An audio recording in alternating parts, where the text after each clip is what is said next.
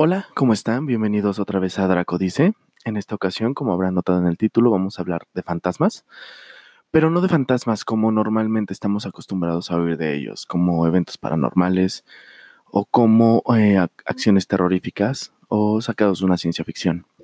Esta ocasión quiero hablarle de fantasmas, pero de otra perspectiva. Una perspectiva que trata más sobre el tiempo y el espacio que sobre los fantasmas en sí. Lo que quiero decir, tratar de decirles es que mm, básicamente que un fantasma es un remanente temporal de un suceso. ¿Cómo se da esto? Bueno, eh, vamos a empezar eh, con lo que les he dicho en otros programas, en que el tiempo coexiste, tanto el pasado, el presente y el futuro, y no solo el pasado, el presente y el futuro, sino todas nuestras realidades en sí. ¿Cómo, cómo vamos a explicar esto? Bueno, lo primero que tenemos que entender es que generalmente cuando hay una acción fantasmagórica, y en la mayoría de los casos es porque hay una catástrofe o una muerte violenta. No vamos a hablar en, en específico sobre deidades o algún tipo de contacto superior o de otra dimensión. No, vamos a enfocarnos en esta dimensión. ¿Qué es lo que pasa? Bueno, generalmente cuando hay una muerte drástica y una muerte que dolorosa, el cuerpo tiende a despedir eh, campos de energía. Esos campos de energía, que la mayoría de la gente cree que se guarda esa energía en, en el lugar en donde pasa. Más bien creo yo que el velo que existe entre el tiempo y el espacio se adelgaza. ¿Cómo es esto?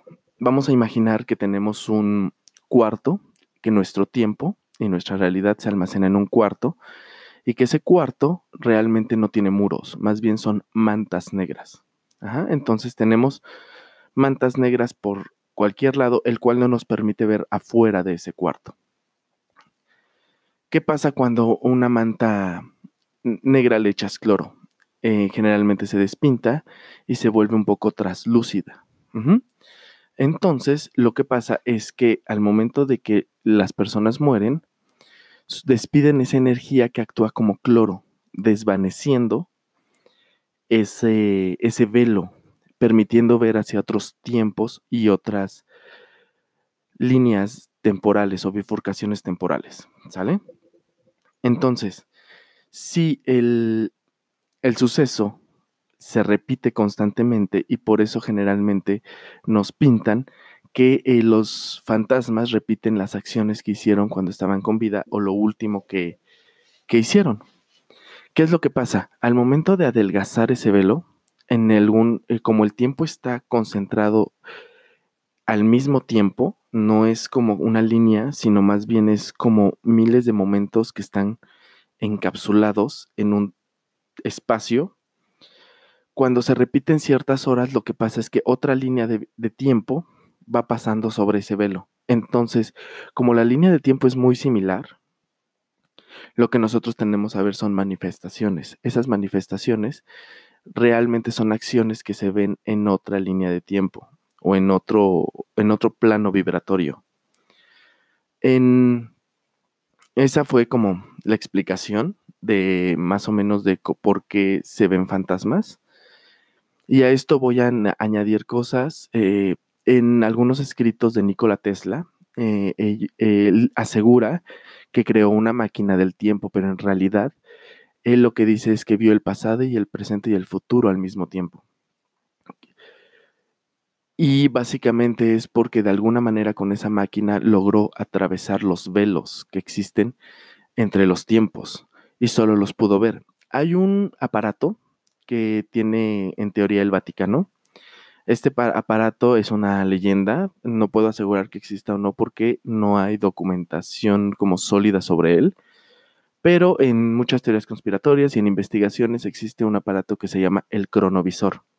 En teoría, a partir del cronovisor recuperaron imágenes del, eh, de Jesucristo con base en la captación de luz. Ajá. Entonces, para serles muy sincero, no creo que sea la captación de luz. Esto es más que nada como una teoría propia. Eh, es más bien un, un aparato electromagnético que es capaz de arrojar eh, y adelgazar ese velo para poderlo ver. Y las situaciones que sucedieron en aquel tiempo se, se, se hacen traslúcidas a este tiempo. ¿A qué quiero llegar con todo esto? A que tal vez también por esas situaciones era por lo que los dioses antiguos o las personas de la antigüedad suponían que con sacrificios eh, podían aliviar a los dioses o podían verlos. Más bien creo que el hecho de cuando una persona muere, suelta un campo electromagnético, pero al momento que ese campo electromagnético se combina con la adrenalina del momento o con las emociones que se encuentran en ese lugar, adelgazan muy, muy, muy, mucho ese velo, esa, esa tela negra se vuelve muy traslúcida. Entonces, por eso incluso se pueden transmitir sonidos y algunas veces se pueden escuchar voces o gritos de ayuda. Porque el tiempo es, hagan de cuenta que ese, no específicamente estoy diciendo que sea, así sea, porque realmente es un poquito más complejo y tendríamos ya que entrar en, en, en física cuántica, la cual pues obviamente no, el público en general no es alguien que tenga todos esos conocimientos. Entonces, básicamente lo voy a poner como que imaginen que el cuarto negro está en un carrusel, en el centro del carrusel, y que todos los momentos son los caballos. Todos esos caballos son momentos que pasan en la vida, pero ¿qué pasa si una de las una de las puertas o de los muros de esa tela se vuelve transparente tú vas a poder ver ese, eh, eh, en determinado momento, vas a poder ver ese caballo. Y este caballo, al ser un carrusel, tiende a dar vueltas. Entonces vas a ver al mismo caballo. El caballo en esta ocasión sería el fantasma. No sé, es una teoría un poquito compleja, es un poquito más que conlleva un poquito más profundo y que lleva un poco más términos de física a nivel espacio, tiempo y líneas temporales. Pero básicamente esa es la idea. Mm, este podcast salió muy chiquito. Espero que les haya gustado.